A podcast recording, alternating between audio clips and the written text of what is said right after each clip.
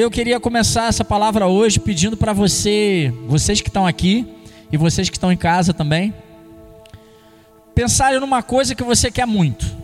Pensa aí agora numa coisa que você quer muito, que você deseja realmente. Algo que te traria alegria, algo que te traria prazer, algo que te traria satisfação. Pensaram? Isso é fácil, né, gente? Não é? É. Agora me responde. Grava aí o que você pensou. Você em casa, você aqui. E me responde. Você realmente precisa disso? Você realmente necessita disso que você pensou agora? Ou você só quer porque seria legal você ter nesse momento? Porque te traria alegria, prazer, felicidade? Ou realmente é algo essencial para a tua vida? Talvez seja algo legal que você tenha ouvido falar, ou visto por aí, ou observado na vida de alguém, aquela invejinha santa, né? Hum, eu queria esse negócio. e te atraiu. Isso que você pensou é realmente essencial na tua vida? Pode realmente tornar a sua vida melhor e feliz? Completa? Ou é algo passageiro, momentâneo, que vai te atender agora, nesse momento? Sabe, quando a gente sai de casa, para ir no mercado, eu sei que isso não acontece na tua casa, só deve acontecer comigo. E você faz aquela lista de compras. Antes você pegava papel, caneta, agora você faz no WhatsApp, né? Manda para a esposa, a esposa manda para você. E aí você escreve ali, e você começa a escrever o que tem que ir no mercado e comprar. E aí não, corta isso porque isso não é essencial. Vamos comprar só o que é essencial, o que é prioridade. E aí você faz aquela lista de compra fantástica. E combina com a tua esposa antes de sair com teu filho. Combina com teu filho, hein? Olha, não adianta chegar no mercado e me pedir isso porque eu não vou comprar, não está na lista. E aí você coloca naquela lista só o que você entende que é essencial. Mas não é isso que acontece na prática. Quando você chega no mercado, você enche o seu carro de iogurte que não estava na lista, de biscoito recheado, Aí quando está chegando no caixa, parece que já é algo feito para te levar à ruína. Você entra naquela fila do caixa, tem chocolate de um lado, chiclete do outro, balinha. E quando você vai ver o orçamento que você fez para a compra, para o que era essencial, você acabou levando um monte de coisa que não era tão essencial naquele momento. Acontece isso aí em algum lugar? Você que está em casa? Amém. Não estou sozinho nesse barco. Pois é. Isso me leva a refletir que muitas vezes nós desejamos coisas, sonhamos com coisas que são as que queremos, que almejamos, mas nem sempre são o que de fato precisamos ter. Ou são apenas uma parte do que precisamos, e não a totalidade, aquilo que vai realmente fazer diferença em nossas vidas. E é sobre isso que vamos falar hoje. Eu queria traçar com você um paralelo sobre o que você quer e sobre o que você realmente precisa, de verdade, na sua caminhada com Cristo. Por isso que o tema dessa mensagem hoje é o evangelho que eu quero, não é o evangelho que eu preciso. E eu trouxe propositalmente esse tempo para a primeira pessoa, falando eu. Primeiro, para que você não se sinta agredido de forma nenhuma. E segundo, para que você possa refletir comigo, porque eu refleti nessa palavra quando eu fui ministrado pelo Espírito Santo. O evangelho que eu quero, o evangelho que eu gosto, não é o evangelho que eu preciso. E eu queria te convidar a abrir sua Bíblia, seu tablet, seu smartphone, no livro de Atos dos Apóstolos, Apóstolos quase que não saiu, capítulo 24, versículos 22 a 25.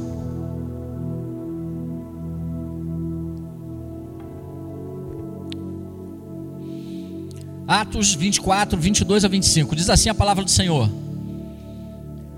Então Félix, que tinha bom conhecimento do caminho, adiou a causa e disse: Quando chegar o comandante Lícias, decidirei o caso de vocês. Versículo 24 depois, tá? A gente pula 23. Vários dias depois, Félix veio com Drúcila, sua mulher, que era judia, mandou chamar Paulo e ouviu falar sobre a fé em Cristo Jesus. Quando Paulo pôs a discorrer acerca da justiça, do domínio próprio e do juízo vindouro, Félix teve medo e disse: Basta por enquanto, pode sair. Quando achar conveniente, mandarei chamá-lo de novo. E eu queria orar com você mais uma vez antes da gente continuar. Pai, obrigado, Senhor, por essa palavra que o Senhor ministrou no meu coração primeiro. Obrigado pelas famílias, pela igreja sua que está conectada conosco nesse momento. Obrigado por aqueles que aqui estão, por aqueles que estão recebendo a palavra, por aqueles que serão impactados pelos corações e as mentes que estão agora cativos somente ao Teu Espírito Santo nesse lugar, para receberem essa palavra. Em nome de Jesus, que o Seu Espírito Santo possa ministrar os corações assim como eu fui ministrado, e que nós possamos verdadeiramente entender o Evangelho que nós precisamos para avançar contigo. Em nome de Jesus. Amém. Queridos, nesse momento aqui do texto que acabamos de ler, Paulo estava preso em Cesareia, acusado pelos judeus de tumultuar, gerar discórdia, tumultuar os ensinamentos da lei e da religião judaica e de ser o propagador de uma seita conhecida como o caminho ou seita dos nazarenos. O caminho era como o cristianismo foi conhecido naquela época, inicialmente. Só que para os judeus eles classificavam como uma seita.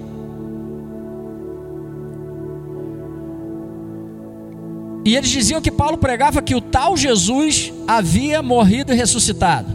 Os judeus então o acusam perante o governador de Cesareia, Félix, que era conhecedor do caminho. O texto fala isso aqui. Nós acabamos de ler. Félix era conhecedor do caminho, tinha conhecimento sobre o cristianismo. Ele sabia o que era o cristianismo, ele sabia o que era o evangelho. Já havia chegado até ele. Alguns estudiosos chegam a afirmar que ele era mais do que um simpatizante, que ele seria um estudioso acadêmico e aprofundado de teologia, que ele teria talvez chegado até a se converter, mas não expunha isso abertamente, devido à sua posição no governo romano. E que ele gostava de ouvir testemunhos de outros cristãos para debater teologicamente e se aprofundar mais. Nós vamos encontrar isso em muitos livros de história e comentários bíblicos. Sua esposa Drúcila era filha de Herodes, Agripa I, o mesmo que prendeu Pedro, depois ordenou a morte de Tiago.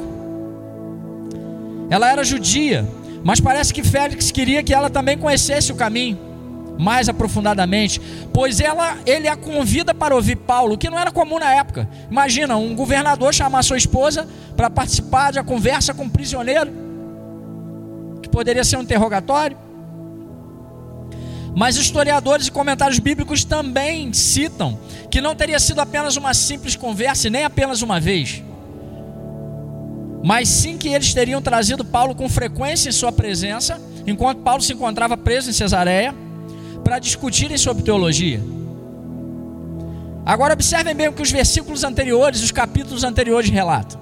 Se a gente lá no capítulo 21 de Atos, Paulo chega a Jerusalém no percurso para sua quarta viagem missionária cujo destino era Roma. E é preso no templo pelos judeus e pelos fariseus. No capítulo 22, ele faz sua defesa perante o Sinédrio, ainda em Jerusalém. No capítulo 23, os judeus, os judeus conspiram para matar Paulo, está escrito isso lá. Mas seu sobrinho, filho de sua irmã, fica sabendo e conta ao mesmo, Paulo, que pede que ele conte ao tribuno uma espécie de promotor comandante na época ali da guarda, o mesmo que havia livrado Paulo versículos antes do linchamento pelos judeus. Como Paulo era cidadão romano, esse tribuno, temendo pela segurança de Paulo, o envia para o governador Félix para que ele fique em segurança em Cesareia e seja julgado pelas acusações que os judeus faziam sobre ele. Cinco dias depois, os acusadores de Paulo se apresenta ao governador Félix e começam a acusá-lo perante o mesmo. Eles o acusam de promover separação e contenda entre os judeus e de ser um defensor e propagador da seita dos nazarenos. e o acusam de ter tentado profanar o templo. E aí, se a gente for ler esse capítulo todo que a gente leu agora, a gente vai ver que Paulo então pede para se dirigir ao governador, a Félix, e ele começa a fazer a sua defesa. E ele começa respeitosamente reconhecendo a autoridade de Félix e exaltando a autoridade do governador, dizendo saber que ele já está ali há vários anos, julgando sobre aquela nação. Ou seja, Paulo tinha informações sobre Félix. Paulo conhecia alguma coisa sobre Félix. A gente vê isso no versículo 10. Então ele começa a sua defesa, mas não somente isso. Ele começa a falar sobre o caminho. Ele mesmo cita o caminho, o cristianismo, o evangelho. Ele começa a falar sobre Cristo, a falar sobre o evangelho de Cristo. Se nós formos observar cuidadosamente essa defesa de Paulo, nos versículos 11 e 14 ele fala sobre adoração, ele fala sobre servir a Deus, sobre crer na lei e nos profetas, ou seja, a palavra de Deus, a Bíblia conhecida até aquele momento. No versículo 15 ele fala sobre esperança, ressurreição, ou seja, vida eterna e salvação. No versículo 16 ele fala sobre uma consciência limpa diante de Deus e dos homens, ou seja, uma boa conduta e um bom relacionamento com Deus e com o próximo. No versículo 17 ele fala sobre esmolas e ofertas, compaixão e ajuda ao próximo. No versículo 18 ele fala em estar cerimonialmente puro no templo, ou seja, prestar culto no templo. Fazer o que nós estamos fazendo agora, cultuar a Deus. Paulo continua se defendendo, e ao passo que ele se defende, ele evangeliza. Ele começa a falar sobre o evangelho para todos que estavam ali, mas se dirigindo a Félix. Até que no versículo 22, vamos encontrar a frase que acabamos de ler no início dessa mensagem. Então Félix, que tinha bom conhecimento do caminho, adiou a causa e decidiu esperar o comandante para decidir o caso. Então ele ordena, nós vamos ver nos versículos posteriores, que Félix ordena que mantenham Paulo em custódia, mas que o tratem bem. E que lhe deem certa liberdade. E permitam que seus amigos o vejam e cuidem dele.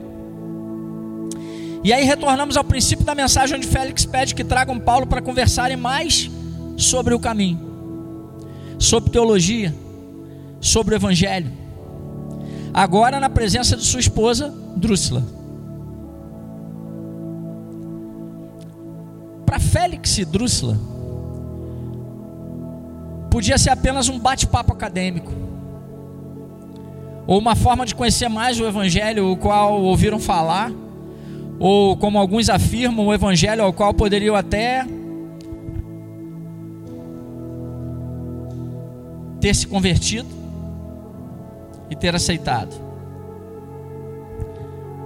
Porém, para Paulo, foi uma oportunidade de falar para aquele casal sobre uma parte do Evangelho que eles poderiam até não gostar muito, não querer ouvir ou não aceitar, mas que era essencial para a vida deles naquele momento. Paulo fala sobre justiça, domínio próprio e juízo vindouro. Observe que enquanto Paulo apresenta o evangelho parcial, sim, porque ele foi interrompido, lembra que ele foi interrompido? E depois Félix pede para trazê-lo de volta. Então, enquanto ele apresenta um evangelho parcial, discorrendo sobre adoração, olha só, servir a Deus, crer na palavra, enquanto ele fala sobre esperança, esperança aí, Gabriel. Salvação, ressurreição, sobre ter uma consciência limpa diante de Deus e dos homens, uma boa conduta. Enquanto Paulo fala sobre ofertas e esmolas, e sobre prestar culto no templo, ele é ouvido atentamente, pode-se dizer até que desperta a curiosidade de Félix de continuar ouvindo, pois ele depois pede que o chame novamente agora com sua esposa. Mas quando Paulo começa a apresentar um evangelho completo e discorrer sobre a justiça de Deus e não a nossa justiça, sobre o domínio próprio que necessitamos ter diante de situações e de pessoas podem roubar nossa paz ou tentar. Quando ele começa a falar sobre o juízo vindouro, o julgamento de Deus para aqueles que ainda não aceitaram Jesus e ainda não o reconheceram como Senhor e Salvador de suas vidas, aí o negócio muda de figura.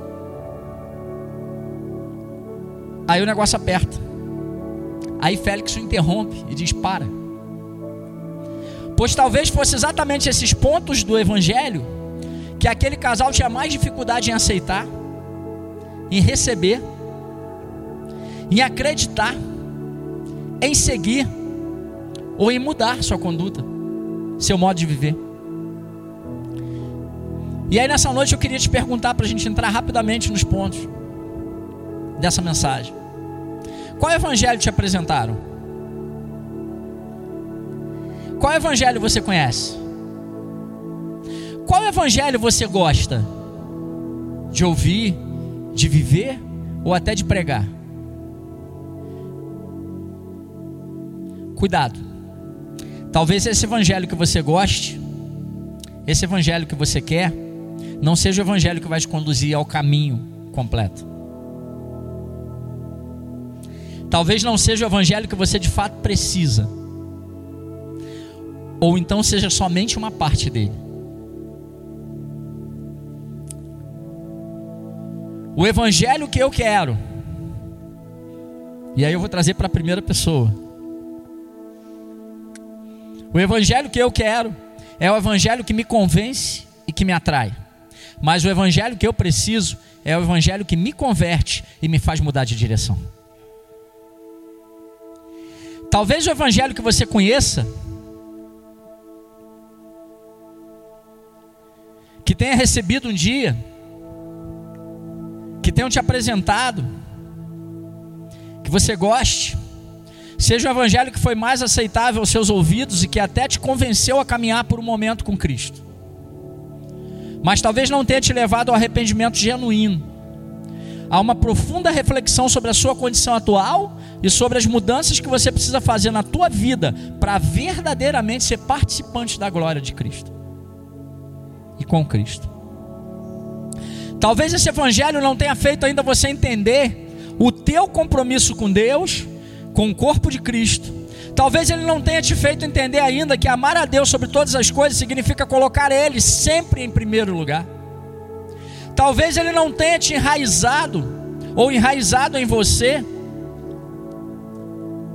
ao ponto de você entender que amar ao próximo como a ti mesmo significa abrir mão das suas vontades e do seu querer, muitas vezes, para poder ajudar alguém, para conviver com alguém ou para resgatar alguém. A realidade é que temos mais facilidade em aceitarmos um evangelho que nos traz menos compromisso,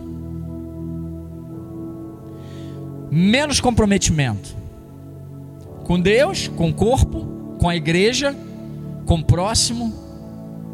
Um evangelho que me apresenta menos exigências, menos envolvimento. Ou então buscamos criar respostas teológicas bíblicas que nos agradam e agradam os outros ao nosso redor. Ao invés de nos aprofundarmos no que Ele está falando conosco aqui, na Sua palavra. Pastor Alberto, um tempo atrás, ainda nos cultos presenciais, ele falou que mais importante e fundamental na tua vida do que você procurar respostas em pessoas que possam te orientar é você fazer suas próprias perguntas e tirar suas próprias respostas da palavra de Deus e das suas experiências com Ele. O que não quer dizer que você deve eliminar as pessoas que possam te orientar, a gente não vai falar sobre isso aqui. Mas para de terceirizar o teu relacionamento com Deus.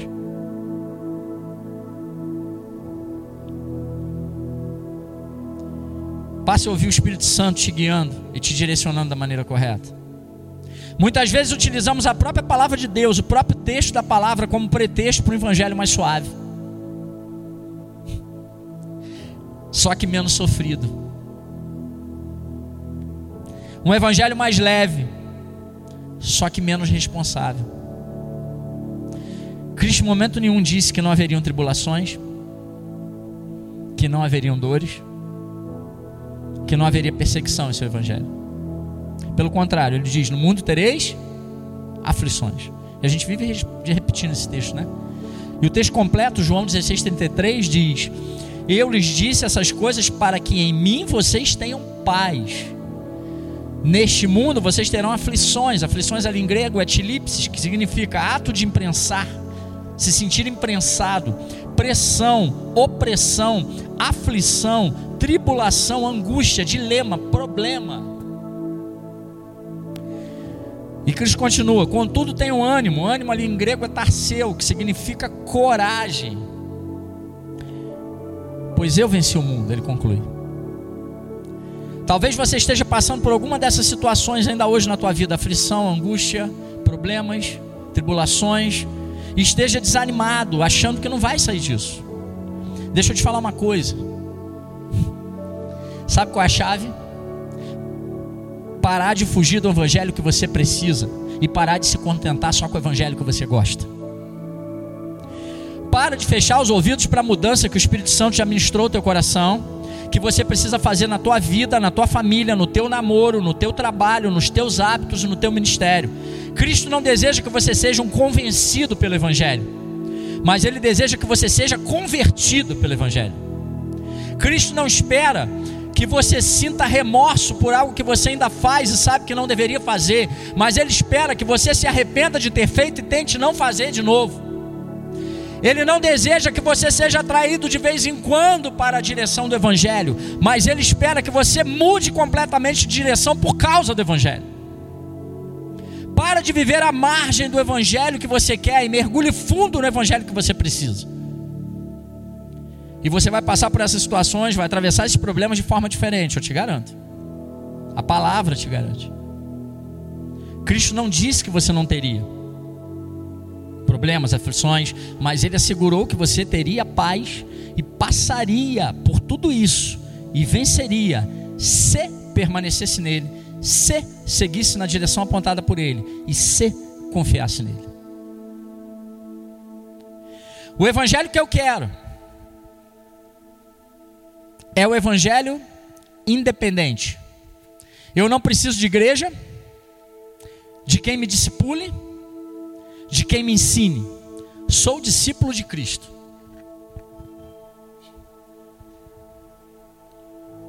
Mas o evangelho que eu preciso é o evangelho da humildade, da comunhão e da submissão. Em Mateus 28, 18 ao 20, Jesus disse: Foi-me dada toda a autoridade no céu e na terra. Portanto, vão e façam discípulos de todas as nações, batizando-os em nome do Pai, do Filho e do Espírito Santo, ensinando-os a obedecer a tudo que eu lhes ordenei. E eu estarei sempre com vocês até o fim dos tempos. Cristo nesse, te, Cristo nesse texto transfere autoridade para mim e para você. Ele transfere autoridade para os seus discípulos. Ele ordena que você vá em nome dele, que você faça discípulos por ele e para ele, em todas as áreas da sociedade, batizando-os e ensinando-os a viver como corpo e a obedecer a tudo que ele ordenou. E ele garante que estaria contigo todos os dias da tua vida. Só recebe autoridade quem entende, se submete e reconhece a autoridade. Só exerce autoridade quem entende, se submete e reconhece a autoridade. Só tem autoridade para falar em nome de alguém aquele que se espelha nesse alguém. Sede meus imitadores, assim como eu sou de Cristo. Paulo disse isso, 1 Coríntios 11. Só discipula quem já foi discipulado e entende o valor do discipulado.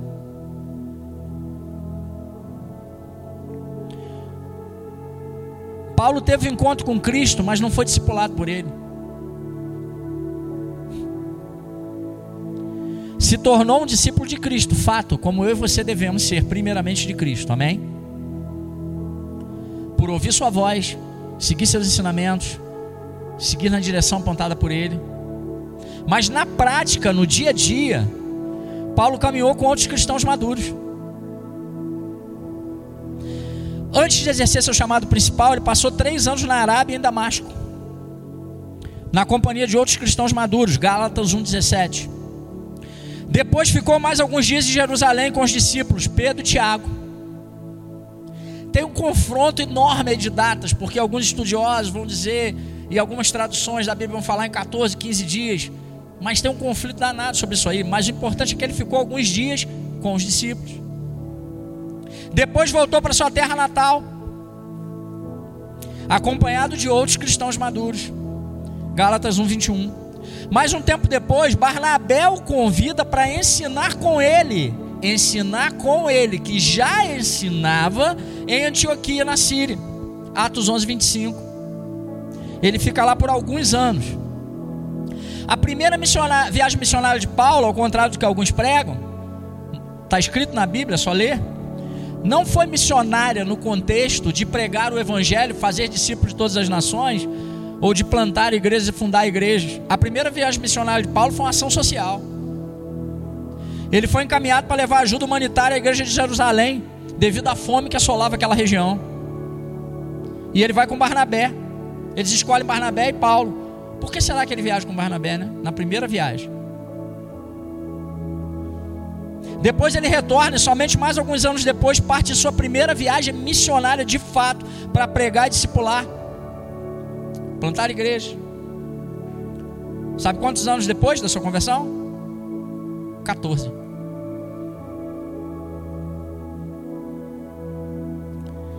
Provérbios 27, 17 diz: Assim como o ferro afia o ferro, o homem afia o seu companheiro. Ninguém é capaz de resistir sozinho. O Espírito Santo está em você fato. Mas o mesmo Espírito Santo que está em você te fortalece, também separou pessoas para te conduzir, te ajudar, te, te acompanhar, chorar contigo, sorrir contigo, te discipular, para cuidar de você nesse tempo. Para que você possa conduzir, discipular e cuidar de outras pessoas também depois. Com isso, todos saberão que vocês são meus discípulos, se vocês se amarem uns aos outros. João 13,35. Amar é cuidar. Esse é o evangelho da humildade, da comunhão, da submissão e do amor. Esse é o evangelho que você precisa aceitar, levar e ensinar. Para terminar, eu poderia falar aqui de muitos outros tipos do evangelho que eu gosto e do evangelho que realmente eu preciso. Mas o Espírito Santo só me autorizou a ministrar três modelos nessa noite. E o terceiro é o evangelho que eu preciso de fato, é aquele que me faça experimentar a morte. Eu gosto do Evangelho que fala de vida. Eu gosto do Evangelho da salvação. Eu gosto do Evangelho que diz que eu vou ter vida eterna. Mas o Evangelho que eu preciso é o que me faz experimentar a morte para me trazer de volta à vida e para me conduzir à vida eterna a mesma morte que Paulo experimentou em Gálatas 2:20. Ele diz: "Fui crucificado com Cristo. Assim já não sou eu quem vive, mas Cristo vive em mim. A vida que agora vivo no corpo, vivo-a pela fé no Filho de Deus, que me amou e se entregou por mim. A morte do eu, das minhas vontades, do meu querer, o evangelho que você precisa é o evangelho que o próprio Cristo te apresenta em Mateus 16, 25, onde ele mesmo diz: Se alguém quiser acompanhar-me, negue-se a si mesmo, tome a sua cruz e siga-me. Pois quem quiser salvar a sua vida, a perderá, mas quem perder a vida por minha causa, a encontrará. O jovem rico de Mateus 19 Conhecia a palavra de Deus até ali revelada. Conhecia e praticava a lei. Reconheceu Jesus como mestre. Portanto, reconheceu nele o evangelho, as boas novas. Ele era praticante de boa parte do que Jesus ensinava. Mas quando Jesus tocou no seu ponto fraco, e uma parte do evangelho que ele não conseguiria seguir a menos que morresse para si mesmo, ele não suportou e não seguiu em frente. Ele fez como Félix e Drúxila, tremeu de medo e encerrou a conversa. Qual parte do Evangelho que ainda te assusta? que você acha que não consegue seguir? Que você acha que é demais para você? Do que você tem medo? Se ele disse que estaria contigo todos os dias da tua vida. Então você não tem nada a temer, pois ele te prometeu. Se ele te ama e você o ama, e a palavra dele diz que o amor lança fora todo o medo, então você não tem nada a temer. Se você já recebeu Jesus como Senhor e Salvador da tua vida, então o Espírito Santo que habita em você vai te capacitar a cada dia a entender e obedecer as direções do Senhor para a tua vida. Mas você precisa fazer a tua parte. Buscar aqui, na palavra de Deus, na Bíblia, nos ensinamentos de Jesus, nos direcionamentos que o Espírito Santo que habita em você te dá quando você lê a palavra, nos exemplos dos apóstolos e dos discípulos que tem aqui, a maneira correta de caminhar com Ele, no Evangelho pleno, total e absoluto. E não mais somente nas partes que te agradam ou são mais fáceis para você. E se você ainda não tomou essa decisão de aceitar Jesus como Senhor e Salvador da tua vida, hoje você tem essa oportunidade. Você que está em casa nos assistindo, participando com a gente desse culto, você tem essa oportunidade. Hoje é noite de entrega. Entrega dos medos, das fraquezas, da tua ansiedade, da tua vida inteira para Ele. Se até hoje você viveu um relacionamento parcial, superficial com o Evangelho, um relacionamento aberto, indeciso, talvez até medíocre, hoje eu te convido a mergulhar com Ele e a dizer: Pai, seja feita a tua vontade na minha vida. Que eu possa receber e viver o Evangelho que o Senhor quer que eu viva. Que ao receber esse Evangelho eu possa me tornar esse Evangelho vivo e não somente as partes que me agradam. Que eu possa ser um agente implantador do reino de Deus aqui na terra. Que eu possa manifestar o poder de Deus, mas também o caráter de Cristo onde quer que eu passe.